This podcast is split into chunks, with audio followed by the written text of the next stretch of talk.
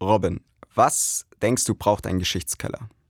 Natürlich ein Geschichtskellerfenster. Und damit hi und herzlich willkommen zu der zweiten Folge mit André von dem YouTube-Kanal Geschichtsfenster. Wir haben in der letzten Folge schon die einigen Klischees und Mythen über das Mittelalter besprochen und wollen nun daran fortsetzen. Viel Spaß.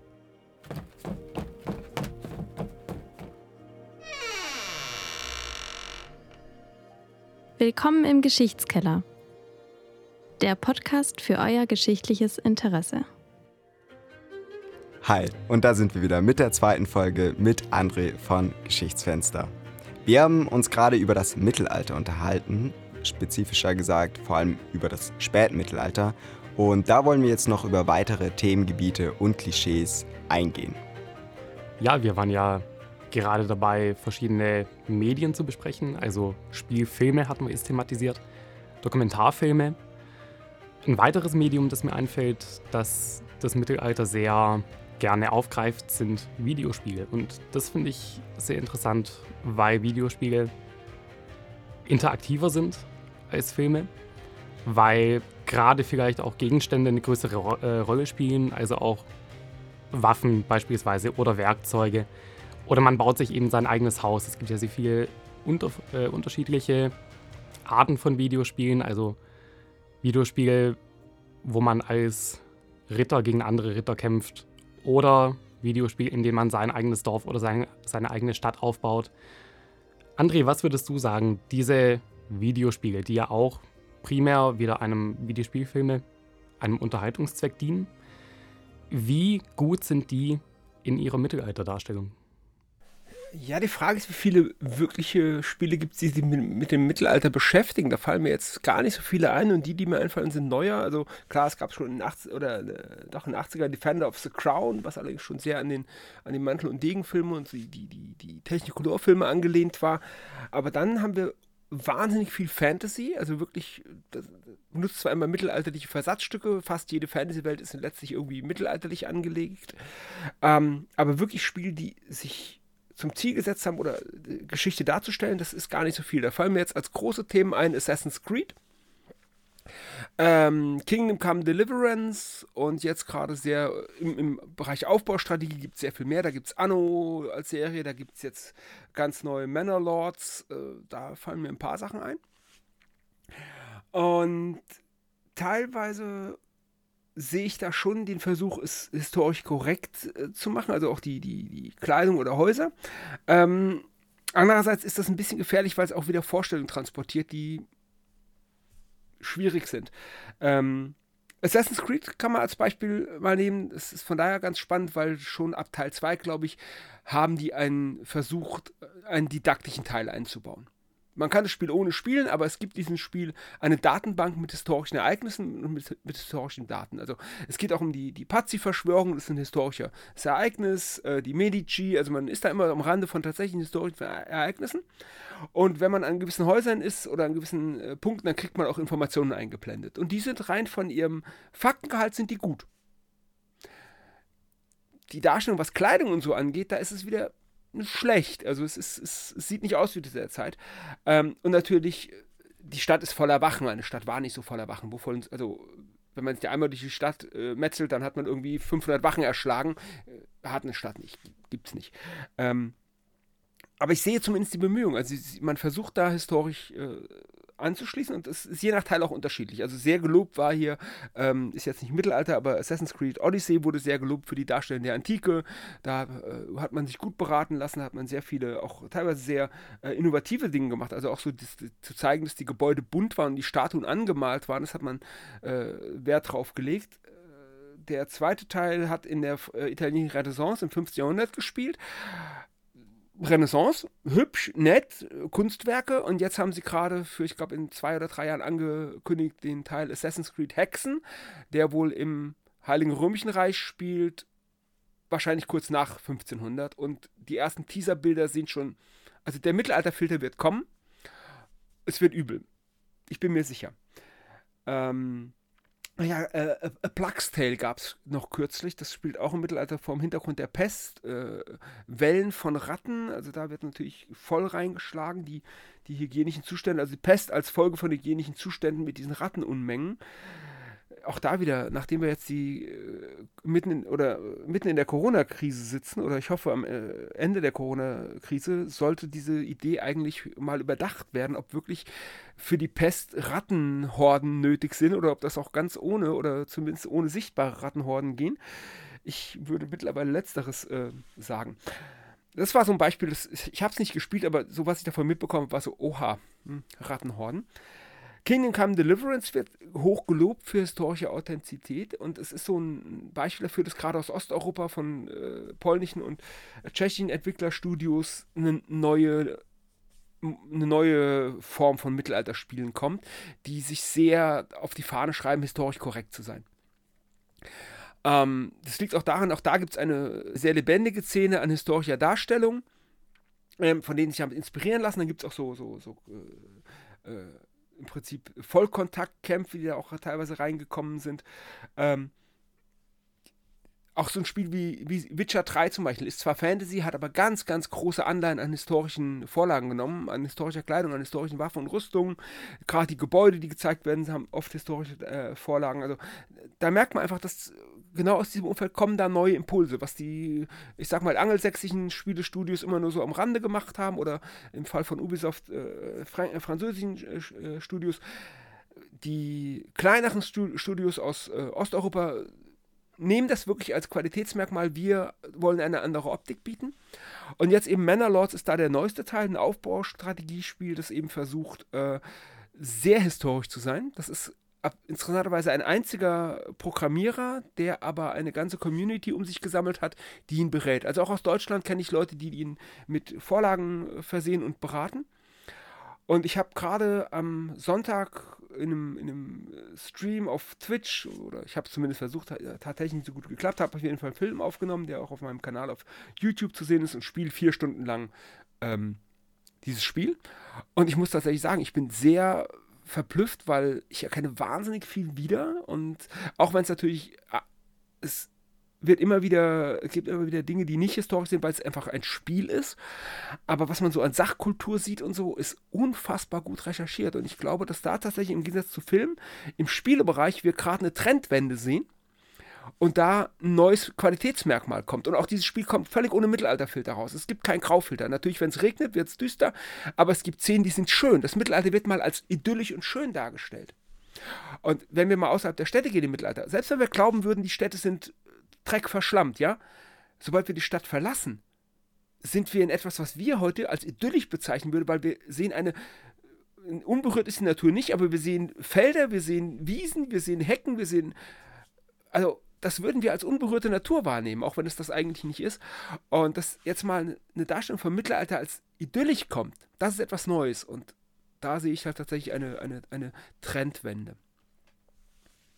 Du hast jetzt gerade von dem Spiel Assassin's Creed Odyssey gesprochen und was mir dabei gerade in den Sinn kam, war, dass der Vergleich zwischen Odyssey und dem anderen Assassin's Creed Valhalla zum Beispiel schon sehr, sehr stark ist und ich habe jetzt Valhalla nie selber gespielt, aber alle Szenen, die ich daraus gesehen habe, waren halt düster, kalt, also wirklich der Mittelalterfilter in seiner besten Form.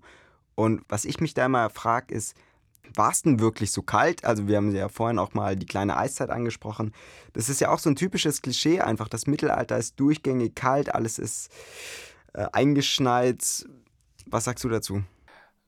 Also kurz auf äh, Valhalla, ich habe es gespielt und es ist tatsächlich besser als sein Ruf, auch was die Bilder angeht. Was natürlich klar ist, es ist mehr von der Serie Vikings inspiriert als von den historischen Wikingern. Das sind alles äh, breite, große, kräftige Türsteher mit äh, Bikerfrisur und äh, entsprechendem Verhalten.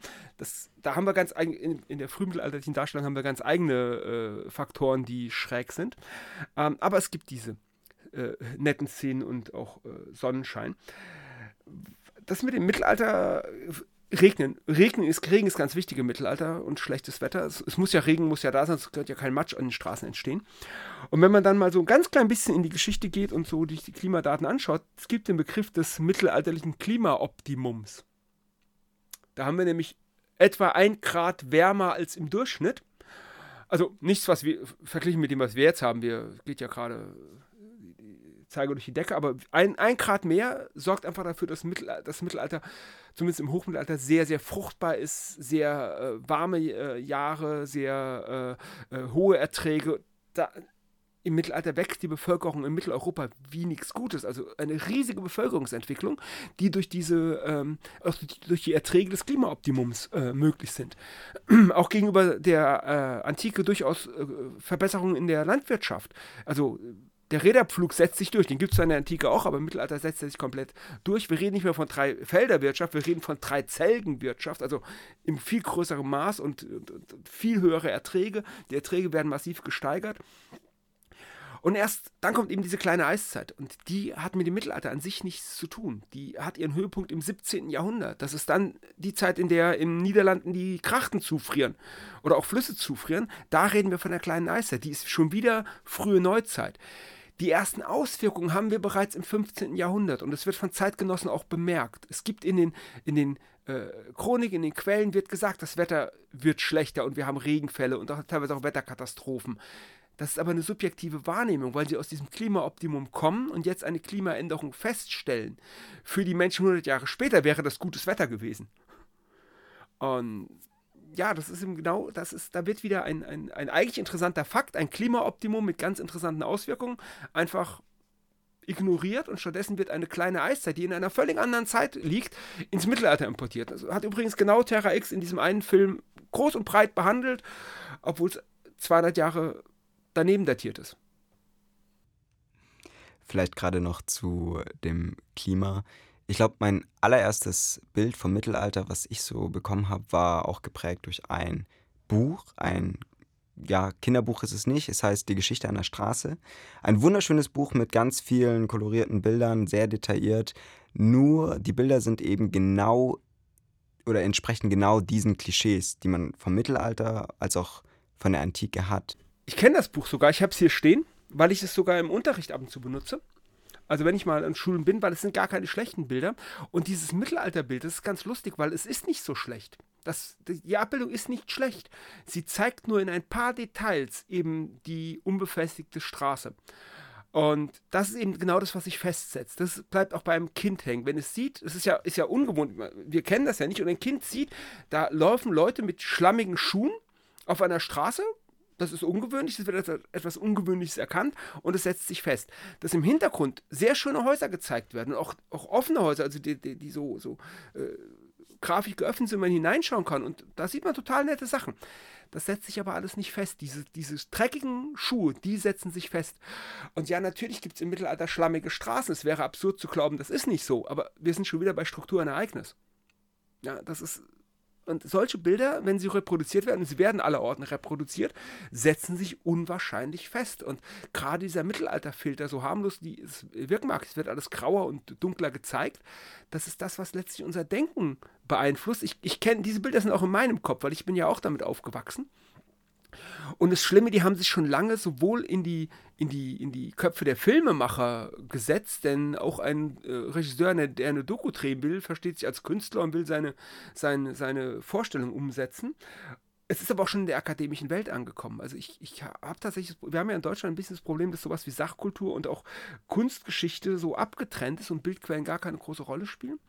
Und also ich habe hab schon mit Leuten unterhalten, die auch tatsächlich äh, gute Historiker sind. Ich kenne Veröffentlichungen, gute Historiker. Und dann habe ich gemerkt, oha, die haben aber auch ein ganz schön schräges Bild dieser Zeit im Kopf. Dafür können die nichts. Das ist ja letztlich nicht ihr Fachgebiet und sie werden wie jeder andere Mensch auch davon beeinflusst. Aber es ist natürlich fatal, wenn solche Dinge in den Köpfen sind. Ganz fatal, weil dann werden Schlussfolgerungen gezogen, die übel sind. Es ist einfach ein Bild, was sich ständig selbst reproduziert, würde ich jetzt mal sagen. Ja, absolut. Eins dieser weiteren Klischees, wenn wir gerade auf die einzelnen Mythen und Klischees eingehen, wäre, dass das Wasser im Mittelalter komplett dreckig ist. Deswegen hat man eigentlich durchgehend Bier getrunken. In einer Doku heißt es anderthalb Liter jeden Tag und man war eigentlich durchgängig unzurechnungsfähig und durchgehend besoffen. Oder man findet die nette Variante, dass die Leute durch Mutterkornvergiftung alle auf LSD waren und auch alle nicht zurechnungsfähig. Ähm, da ist dann die, die Gegenfrage, die ich immer habe. Wir reden von Grundwasser. Und heute haben wir es geschafft, durch Dünger unser Grundwasser teilweise zu kontaminieren. Aber generell ist Grund, unser Grundwassersystem ein, hat einen wirklich guten Filter, den Boden. Was haben die Menschen im Mittelalter genau angestellt, um ihr Grundwasser zu kontaminieren? Die Frage hat mir noch keiner beantworten können. Das ist so, also wenn ich einen Tiefbrunnen habe und da Wasser rausschöpfe, was muss ich anstellen, dass dieses Wasser schlecht wird, verseucht wird? Wie, wie, wie geht das? Natürlich finden wir in den Quellen wieder die Bemühungen der Städte, ihre Brunnen ordentlich zu halten. Wir haben städtische Beauftragte, es gibt die sogenannte Wasserkunst, die wird tatsächlich so genannt. Das sind, ist ein, äh, Teil des Ingenieurwesens quasi, das sich damit auseinandersetzt, wie ich ähm, Brunnen und überhaupt Wasseranlagen, wir reden ja auch von Wassergräben, da wusste man, das Wasser muss in Bewegung gehalten werden, sonst fault's. Ähm, Abwasserkanäle sind zwar nicht unterirdisch, aber oberirdisch. In, in Nürnberg gab es einen eigenen Beauftragten für die Abwasserkanäle mit acht Mitarbeitern. Ähm, also es, es, es wurde gemacht und natürlich haben sie da auch schon wieder Probleme, die wir nicht haben. Mikrobiologie zum Beispiel. Aber die Vorstellung, dass das Wasser erstmal grundsätzlich dreckig war, dabei reden wir auch schon wieder nur von der Stadt, weil auf dem Land wie soll das Land Wasser auf dem Land schmutzig geworden sein? Und teilweise wird es dann so, geht es dann noch so weit, dass die Flüsse alle ver, verdorben oder, oder kaputt waren, weil die Leute ja ihre Abwasser eingeleitet haben. Aber wir, wir reden von Stadtgrößen. Frankfurt 10.000 Einwohner, Nürnberg 40.000 Einwohner, Köln weiß ich gerade nicht, aber auch um den Dreh rum. 40.000, das ist heute keine Kreisstadt, also das ist so äh, Mittelstadt, das ist nicht mal Großstadt. Großstädte fangen bei uns bei 100.000 Leuten an von welchen Menschenmassen reden wir? Und wir reden dann auch noch von organischen Abfällen und organischen Fäkalien. Bitte in den mittelalterlichen Flüssen leben, also, Flusskrebse sind eine arme Leute-Speise, weil man sie überall aus den Flüssen holen kann. Und Flusskrebse sind ein gutes Zeichen dafür, dass die Wasserqualität relativ hoch ist. Weil sonst sind die weg. Was ein Wasser das größere Problem ist, stellt euch vor, ihr holt jeden Tropfen Wasser, den ihr trinkt, holt ihr vom Brunnen, tragt ihn in Holzeimer nach Hause.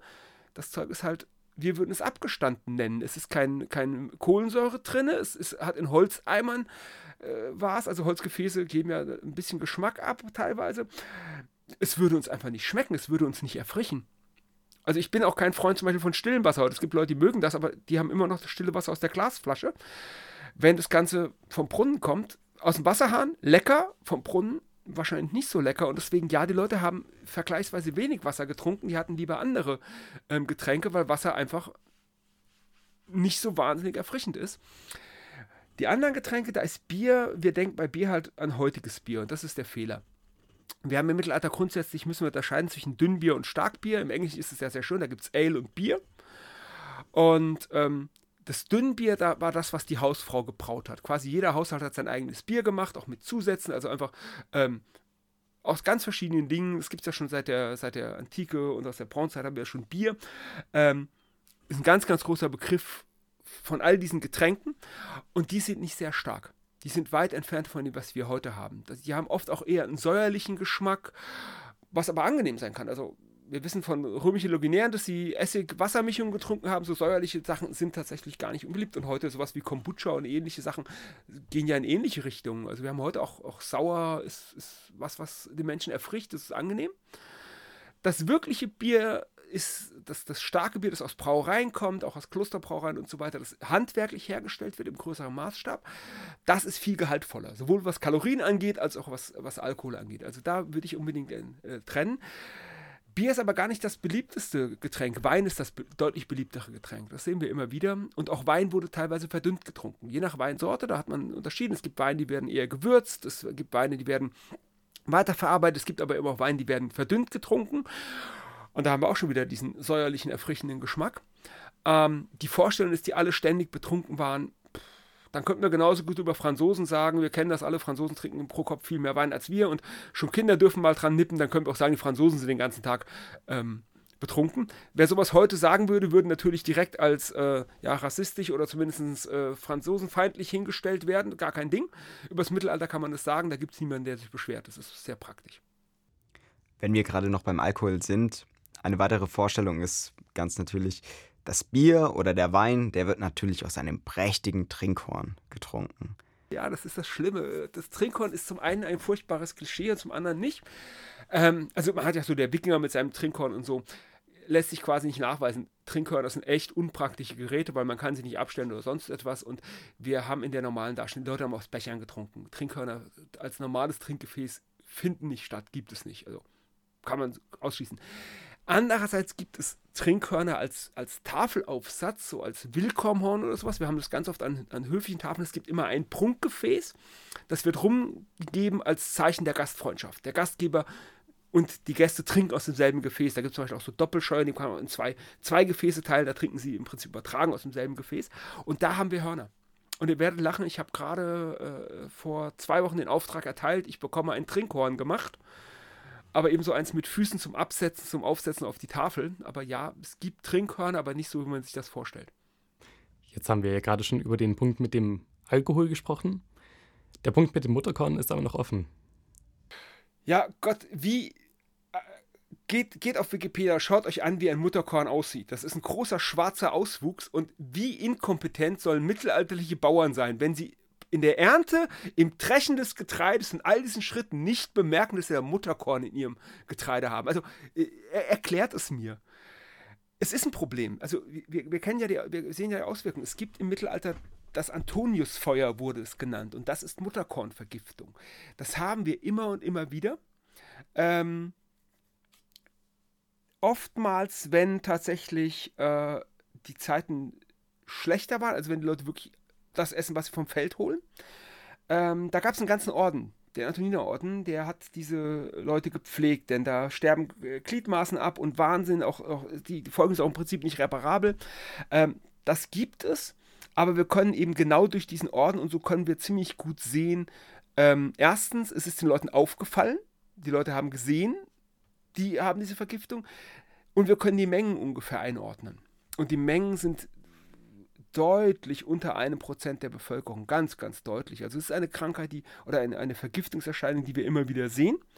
Ähm, die aber eben oft von, von aufgeklaubten Korn oder sowas herrührt. Das haben wir relativ häufig, dass es auch arme Schichten trifft, die es eben nicht leisten können, hochwertiges Korn zu beziehen. Aber da, wo im Prinzip die normale Produktionskette stattfindet, da gibt es auch ganz automatisch eine, eine, eine Qualitätssicherung äh, natürlich, weil die Leute, der Müller weiß, was er tut, der Bauer weiß, was er tut und so, das fällt eben allgemein auf. Also diese, diese Aussage, dass die Leute alle diese Mutterkornvergiftung haben, können wir allein schon aus diesen Gründen verwerfen, weil wir wissen, es gab sie und wir können es auch sehen, die Auswirkungen können die, die, die Menge ungefähr eingrenzen. Egal ob eine Mutterkornvergiftung oder eine Krankheit, man hat auch allgemein so die Vorstellung, die Menschen im Mittelalter, die werden nicht alt, die sterben sehr jung. Was würdest du dazu sagen? Ja, das ist jetzt, da gibt es so viele Dinge. Die Leute waren kleiner als wir, die Leute sind früher gestorben und das sind jetzt statistische Probleme, weil wir haben im Mittelalter ähm, eine hohe Kindersterblichkeit. Wobei da streiten sich auch gerade, ob die wirklich so hoch war, aber ich, ich bin eher, gehe eher davon aus, sie war schon vergleichsweise hoch. Also, ähm, wo hatte ich das Beispiel? Von 19 Kindern hat eins überlebt, irgendein Bekannter, ich weiß nicht, ob es Dürrer war es nicht, irgendeine bekannte Figur hatte ich gerade letztens, also 18, 18 Kinder verloren, das ist, stellt es euch heute vor. Ähm, Im Mittelalter haben wir so Zahlen häufiger mal, also die Kindersterblichkeit ist höher, deutlich höher.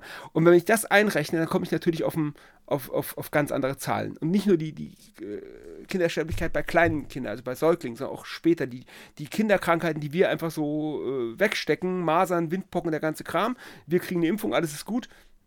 Ist halt nicht gut. Masern ist, ist keine harmlose Krankheit. Absolut nicht, wenn man sich sowas anschaut. Und im Mittelalter haben wir halt gar kein Mittel dagegen. Und wenn ich das einrechne, dann komme ich halt auf eine Durchschnittsalter von, ich glaube, 35 waren wir, ja. Das sagt aber nichts darüber aus, wenn ich die Kindheit hinter mir habe, ob ich dann alt werde. Also wir haben, wir haben sehr alte Leute. Ich habe jetzt gerade habe ich mit Kupferstechern gehabt, Israel von Meckenem aus Bocholt, berühmter Kupferstecher, der ist über 80 geworden. Barbarossa war wie alt, als er auf dem Kreuzzug, also er war über 70, ist dann noch über 70 Jahre auf dem Kreuzzug gegangen, ist dann beim Baden ertrunken. Ich gehe mit über 70 vermutlich nicht mehr auf den Kreuzzug.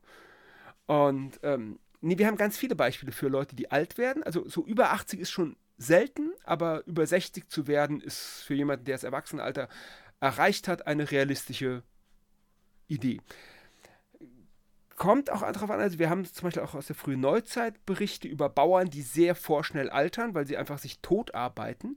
Aber das sind auch wieder Krisenzeiten. Das sind wieder Zeiten, in denen Dinge nicht so sein sollen, wie sie sollen. Also das Spätmittelalter ist zum Beispiel, auch wenn es oft als Krisenzeit bezeichnet wird, das ist in der Geschichtswissenschaft eine ganz äh, große Diskussion gewesen, ähm, eine andere Art von Krise, sage ich mal. Es ist nicht die existenzielle Krise, die wir zum Beispiel im Dreißigjährigen Krieg erleben oder so etwas. Ähm, Im Spätmittelalter war die sowohl die Durchschnittsgröße durch die Ernährung als auch das Alter vergleichsweise gut.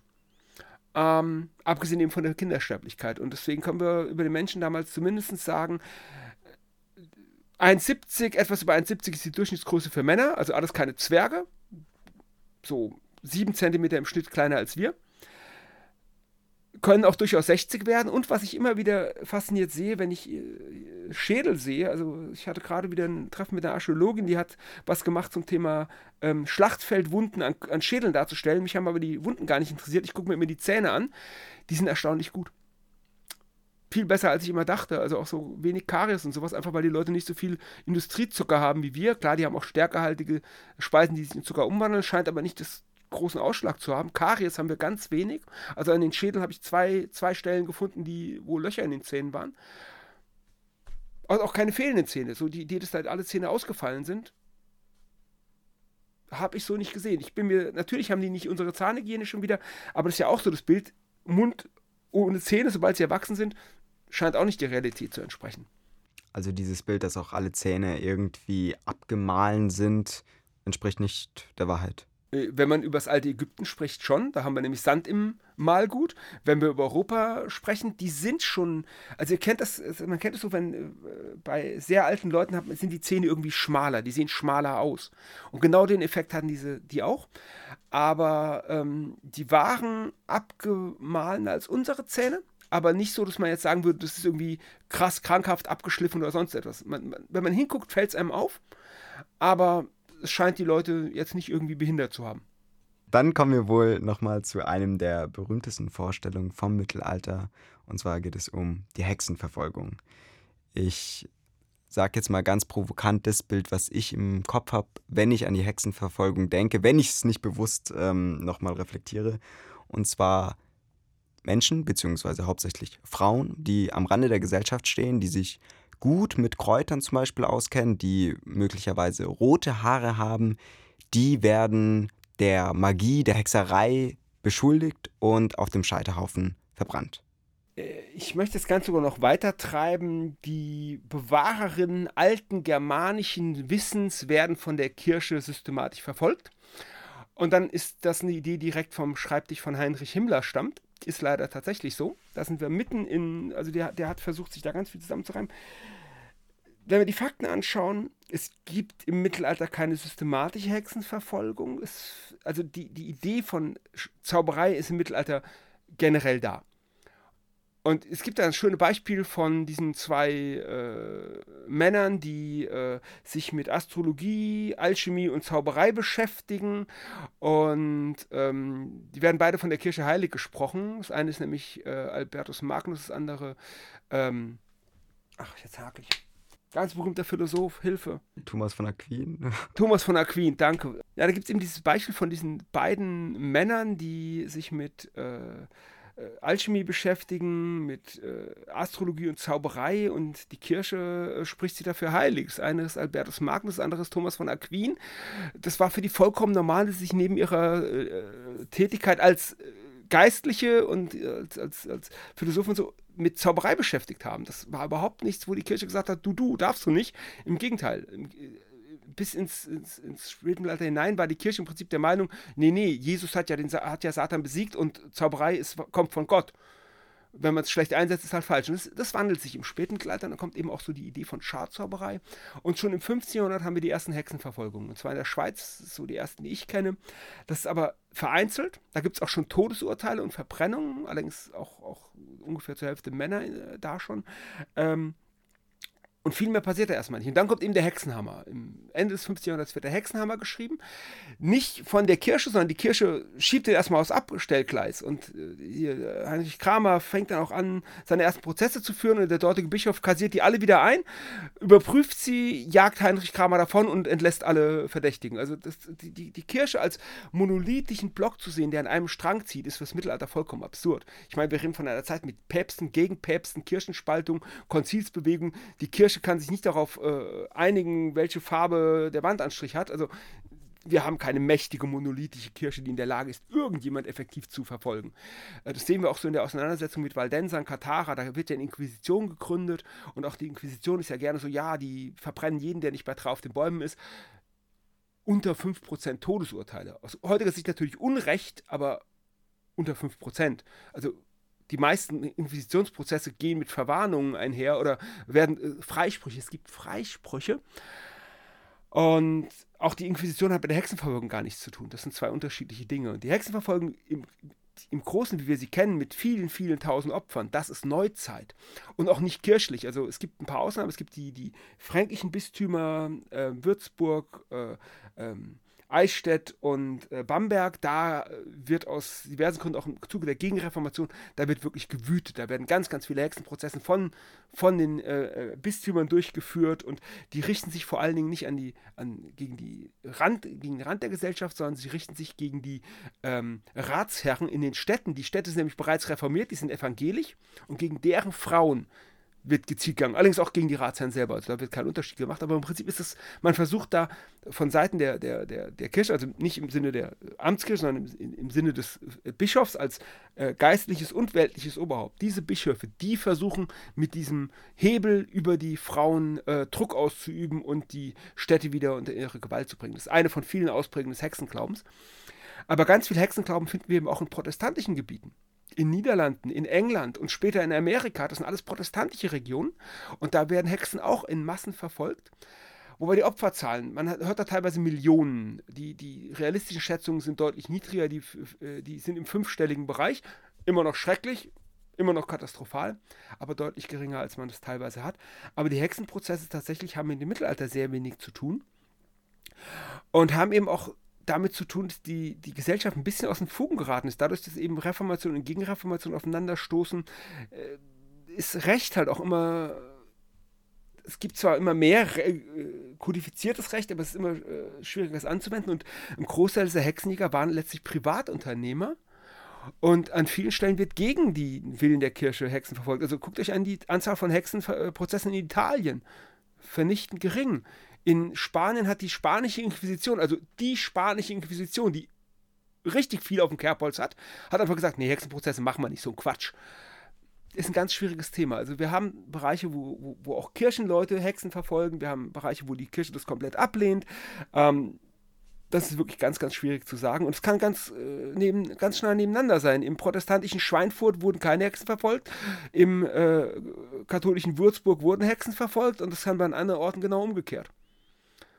Aber mit dem Mittelalter muss man sagen, die 99% der Hexenverfolgung haben mit dem Mittelalter überhaupt nichts zu tun. Das ist dann die glorreiche Aufzeit, die Renaissance, das, das, das Licht wird angemacht und die Hexen werden verfolgt. Also All das Schlechte wird dann quasi dem Mittelalter zugeschoben und das Gute bleibt dann in der frühen Neuzeit. Ich nenne das das Aschenputtelprinzip. Schlechte kommt ins, äh, das Gute kommt ins Töpfchen, das Schlechte kommt ins Kröpfchen. genauso geht man mit dem Mittelalter um. Es gibt da, ich hatte mal ein Schulbuch, da waren alle Bilder aus dem äh, Kapitel Mittelalter, waren Holzschnitte aus dem 19. Jahrhundert. Und im Kapitel Renaissance hat man dann die Bilder aus dem Stundenbuch des Duc de Berry gezeigt, die um 1400 entstehen und wunderschön und hell sind. Das hat mich dann ein bisschen irritiert. Das ist dann genau dieses. Oder, oder Gutenberg. Gutenberg wird auch gerne mal als Renaissance-Mensch hingestellt. Der hat mit der Renaissance nichts zu tun, aber auch gar nichts. Und Galileo Galilei wird dann quasi wieder dem Mittelalter zugeschoben. Über den Prozess von Galilei können wir einen ganz eigenen Film machen. Das ist, ist, ist total gut. Aber ja, du hast recht. Klar, die böse Kirche muss Mittelalter sein. Tatsächlich wird die Kirche in der, in der Gegenreformation, in der Neuzeit, wird die richtig biestig im Vergleich zum Mittelalter. Also in, in der, in, da, da, werden dann Ketzer auch viel, viel heftiger verfolgt, weil sie auf einmal eben nicht unangefochten ist, sondern sich gegen die Protestanten durchsetzen muss. Und das im Vergleich dazu ist die mittelalterliche Kirche geradezu handsam. Ich würde vielleicht das ganze Prinzip, das wir jetzt hatten, das sich ja eigentlich durchgezogen hat, ähm, nämlich negative, unzutreffende Mittelalterbilder vielleicht auch mal noch ganz kurz umkehren? Gibt es denn vielleicht auch ähm, Vorstellungen über das Mittelalter, die in den Köpfen der Menschen verankert sind, die positiver sind, als es äh, im Mittelalter, also als das Mittelalter tatsächlich war?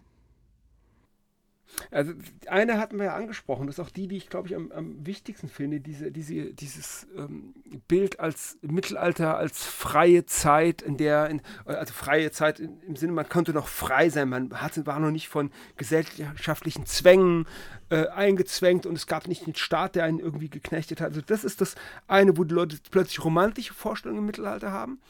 Und die ist halt genauso falsch, weil die Menschen waren sehr eng eingebunden in ein soziales Bett. Sehr, sehr eng. Also da haben wir dann natürlich auch, auch christliche Moralvorstellungen, also äh, die sehr eng sind. Und, und, ein Teil ist da zum Beispiel auch gerne so in, in historischen Romanen ähm, Frauenbilder ähm, oder ob die Diskussion, wir haben ja, ihr habt es vielleicht mitbekommen, vor ein paar Jahren gab es ja dieses Kriegerinnen-Grab, dass da äh, Wikingerin wurde gefunden mit einem Schwert und dann wurde sofort die Vorstellung von, unter den Wikingern gab es freiere Frauen, die konnten noch auch, äh, sich entfalten und das sind halt auch letztlich ganz gefährliche Bilder, weil ähm, das Gegenteil ist der Fall. Frauen waren in, äh, Skandinavien nicht sehr frei.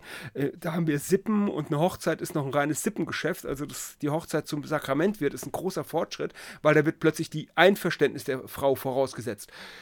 Ob das immer ohne Zwang passiert ist, ist eine vollkommen andere Frage. Aber da fragt dann mal einer, du Frau, willst du eigentlich? Und das war vorher übrigens äh, war einfach nicht der Fall, wenn es ein reines Rechtsgeschäft ist. Auch der Missbrauch war da. Der Herr kann einer Unfreien unter sich einfach sagen, du bist jetzt meine Frau. Punkt.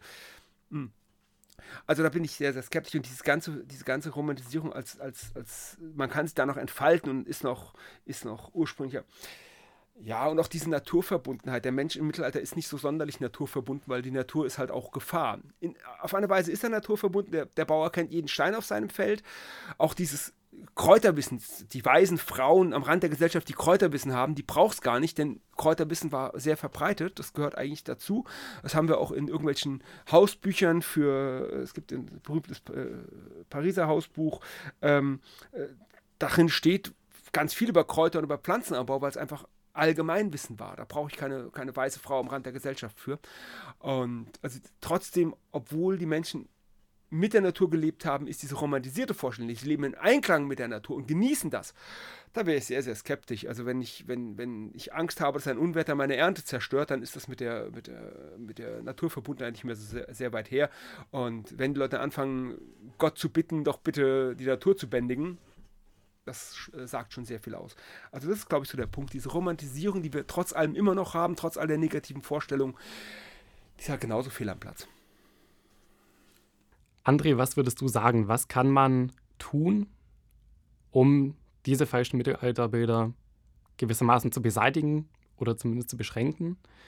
Wie kann man aktiv dagegen vorgehen? Und auf der anderen Seite, wie kann man auch als Konsument oder Konsumentin, zum Beispiel von Dokumentarfilmen, sich dagegen schützen? Also wenn man so, eine falsche, so ein falsches Bild aufgetischt bekommt, wie kann man das durchschauen?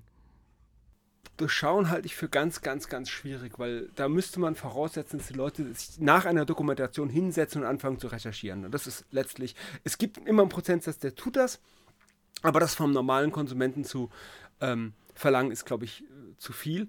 Und deswegen stehen auch die Macher so, solcher Sachen in der Pflicht, weil sie werden als Autorität wahrgenommen. Ja? Und äh, ich hatte es gerade letztens erst, ich glaube, äh, Harald Lech hat da eine Sendung gemacht und natürlich hat er den Inhalt nicht selbst verantwortet, da hat er Zuarbeit, aber da wird eben wieder die riesigen Treckberge in der Stadt und so etwas gemacht. Und ja, der Harald Lech stellt sich hin und erzählt vom Treck in den Straßen.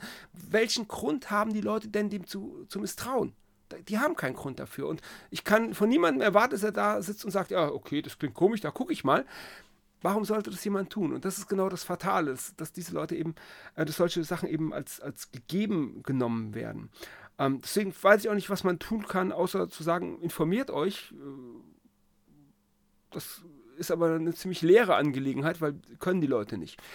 Ähm, die Macher dagegen, die die Bilder produzieren, das sind ganz breite Front. Das sind Lehrer, das sind äh, Wissenschaftler, das sind äh, Medienschaffende, äh, das sind letztlich auch Leute, die Computerspiele machen. Die haben eine Möglichkeit, indem sie äh, mehr Bilder produzieren, äh, authentischere Bilder produzieren und auch gerne mal mehr Quellen zeigen. Das ist so, ich habe mal, hab mal das, das tatsächlich mit einer Studiengruppe gehabt. Ähm, wir haben geguckt, welche Ikonen gibt es aus dem Mittelalter. Also Ikonen im Sinne von einem Bild, das jeder erkennt. Äh, Albert Einstein, der seine Zunge rausstreckt, ist eine Ikone. Jeder von uns, ich habe das gerade gesagt, jeder von uns hat dieses Bild vor Augen. Ja, oder Marilyn Monroe über dem Abluftschacht der U-Bahn. Kennt jeder. Und im, in der Antike haben wir viele äh, solche Ikonen. Nofretete, Kleopatra, äh, äh, Julius Caesar. Wir wissen ja, wie die aussahen. Wir wissen ziemlich gut, wie Julius Caesar aussah, weil wir sehr gute Plastiken haben. Ähm, und sei es der Julius Caesar aus Asterix. Selbst der ist eine Ikone, aber der ist ja näher dran an, an Original als äh, viele, äh, viele andere Bilder. Und wir haben gesammelt, was gibt es da fürs Mittelalter? Und es gab keine. Also wir haben vielleicht noch hier die, die äh, manessische Liederhandschrift, die kennen die meisten. Ähm, aber dann wird es echt eng. Bilder, wo wirklich jeder sagt, ja, das kenne ich. Haben wir nicht, weil auch die, die, die Schulbücher und so, die reproduzieren immer wieder dieselben Bilder. Wir sehen immer dieselben Bilder. Die haben auch nichts mit der Zeit zu tun. Also da wird auch das, das 13. Jahrhundert wird mit 15. Jahrhundert Bildern illustriert und das 14. Jahrhundert mit äh, Sachen aus dem 9. Jahrhundert. Das ist gerade egal. Das wird einfach, wenn es Mittelalter ist, wird es zusammengepackt. Und da wäre eben die Verantwortung, mehr Bilder zu produzieren und bessere Bilder zu produzieren das fängt so, wie gesagt, so, wenn wir sowas haben wie, wie diese Computerspiele, da fängt das langsam an. Da werden langsam Bilder produziert. Manche Konsumenten wehren sich dagegen. Ich habe auch da schon gelesen, das ist alles viel zu sauber. So sah es Mittelalter gar nicht aus. Ja, nun. Aber, und gerade im, im akademischen Bereich, äh, da wir hier für Studenten reden, wie gesagt, im, im, im, englischsprachigen Raum ist das anders. Da werden viel mehr Bildquellen und auch viel mehr Realien hinzugezogen. Wir sind mehr so die Schriftquellenkundler. Und da wäre es einfach wichtig, viel mehr Bildquellen in die Hand zu nehmen. Und vor allem auch Bildquellen, die zum Thema passen, die Zeit passen. Ich glaube, was vielen, was gerade Leuten, die sich mit Geschichte befassen oder studieren, fehlt oftmals, ist ein genaues Bild der Zeit, mit der sie sich beschäftigen. Und das ist äh, in meinen Augen eine ganz wichtige Sache. Wenn ihr euch mit der Zeit beschäftigt, schaut mal nach. Ich war hier in Tübingen vor ein paar Wochen beim Germanisten und da haben wir über, über ähm, mittelalterliche Ritterepik gesprochen und da ging es eben darum, wie sah es denn überhaupt aus im, ähm, ich glaube, es war das 13. Jahrhundert. Es ging ums 13. Jahrhundert. Und dann haben wir halt ganz viele Zähne gezogen. Nein, der Parsival in dieser, in dieser Handschrift, der trägt keine Plattenrüstung, keinen Harnisch. Den gibt es noch gar nicht. Der trägt, trägt einen Ringpanzer. Der trägt einen meistens visierlosen Helm, vielleicht sogar einen Topfhelm. Der trägt einen Ringpanzer. Ähm, der Goldmünzen gibt es zu der Zeit nicht, weil die ersten werden erst wieder in Italien geprägt. Die Städte sind, sehen anders aus, als man sich das vorstellt. Ganz, ganz viele Dinge, wo wir sagen mussten, ja, aber das gibt es zu der Zeit noch gar nicht. Und deswegen, wenn man sich mit so etwas beschäftigt, zum Beispiel mit der Ritterlyrik des 13. Jahrhunderts, ist es sinnvoll, sich ein paar Bildquellen aus dieser Zeit zu beschaffen und mal zu gucken, ja, wie sieht es da eigentlich aus? Wie stellen die Leute sich die Zeit vor? Eine Bildquelle ist ja nie so wahr ist. Eine Bildquelle sagt ja nur, so haben die Leute sich das vorgestellt. Aber das ist trotzdem sehr, sehr wichtig. Und das würde mir, würde mir, wäre mir so das, glaube ich, der, der, der wichtigste Angriffspunkt, mehr Bildquellen, mehr Originalbildquellen, keine, keine Interpretation, sondern wirklich die Originalbildquellen, bei aller Quellenkritik, die auch, Kritik, die auch dann nötig ist, sich ein Bild von der Zeit zu machen. Das ist wahnsinnig wichtig. Ich denke, André, dass du da mit deinem YouTube-Kanal Geschichtsfenster aber auch einen großen Beitrag dazu lieferst, dass die Menschen sich ein besseres oder ein reflektierteres Geschichtsbild machen können. Vielleicht nicht nur ein eigenes reflektiertes Geschichtsbewusstsein damit aufbauen, sondern auch ein reflexives Geschichtsbewusstsein aufbauen. Das heißt, dass sie nicht nur wissen, was denke ich eigentlich gerade über diese Zeit, sondern auch, ganz genau, warum denke ich oder warum habe ich diese Vorstellung über diese Zeit. Also, mein Kanal ist ja auch nicht wissenschaftlich. Er ist so sehr niedrigschwellig. Ich arbeite, also ich gebe keine Quellenangaben an, auch wenn ich meine Bildquellen, wenn ich sie zeige, oft benenne. Also letztlich ist er nicht wissenschaftlich und das ist natürlich auch wieder ein bisschen Gefahr. Auch mein Bild ist wieder eine Interpretation. Solange ich aber, sage ich mal, gegen das schmutzige Bild anrede, äh, fällt es mir natürlich sehr einfach, weil ich äh, muss, kann, kann so großflächig Mythen abarbeiten. Ich muss mich nicht in Details verlieren. Also wenn ich sage, äh, die, die Leute waren alle den ganzen Tag betrunken, da muss ich nicht mal mit Quellen anfangen, das kann ich rein logisch zerlegen. Und das ist natürlich ein Vorteil, aber grundsätzlich warne ich einfach davor, auch meine Sachen sind nur Interpretationen und deswegen gerade Bildquellen, ich liefere Bildquellen, aber holt euch mehr. Macht euer eigenes Bild daraus. Äh, ihr werdet eben sehen, wie schnell ihr schon die ersten großen Ideen verwerft, bis ihr irgendwann in die kleinen Schrauben angekommen seid. Und dann, dann müsst ihr tief in die Quellen gehen. Vorher nicht. Ich denke, wenn wir eine Sache aus dieser Folge gelernt haben, dann, dass wir mehr Bandbreite bei der Darstellung des Mittelalters brauchen. Das Mittelalter konnte mit Sicherheit auch mal brutal, finster und auch dreckig sein, keine Frage. Aber das kann das 21. Jahrhundert genauso. Es ist somit immer eine Frage der Perspektive, wo genau ich hinschaue und was ich auch sehen will. Schließlich handelt es sich um eine Epoche, die sich über etwa 1000 Jahre erstreckt. Da kann man nicht einfach mal sagen, die Menschen im Mittelalter dachten oder das Mittelalter war so und so. Wie der Historiker oder die Historikerin gerne sagen würde, das kann man so nicht pauschalisieren. Das muss man differenzieren. In diesem Sinne, lasst uns gerne eine differenzierte Rückmeldung da, gerne per Mail oder schreibt uns auf unserem Kanal auf Instagram. Alle, die uns bisher geschrieben haben, wissen, dass wir die Mails ausführlich und detailliert beantworten werden. Dann bleibt uns nur noch zu sagen, dass es uns wieder sehr viel Spaß gemacht hat, diese Folge aufzunehmen. Ich denke, ihr habt genauso viel gelernt wie wir. Danke, André, dass du dir die Zeit genommen hast, mit uns diese Geschichtsbilder zu dekonstruieren ja, vielen Dank, dass ich da sein durfte. War mir ein großes Vergnügen.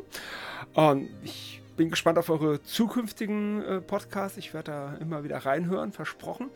Und ja, ich hoffe, es war für die Zuschauer und für euch angenehm. Also mir hat es auf jeden Fall viel, viel Spaß gemacht. Uns auch. In diesem Sinne, macht's gut. Euer Geschichtskeller. Bis bald.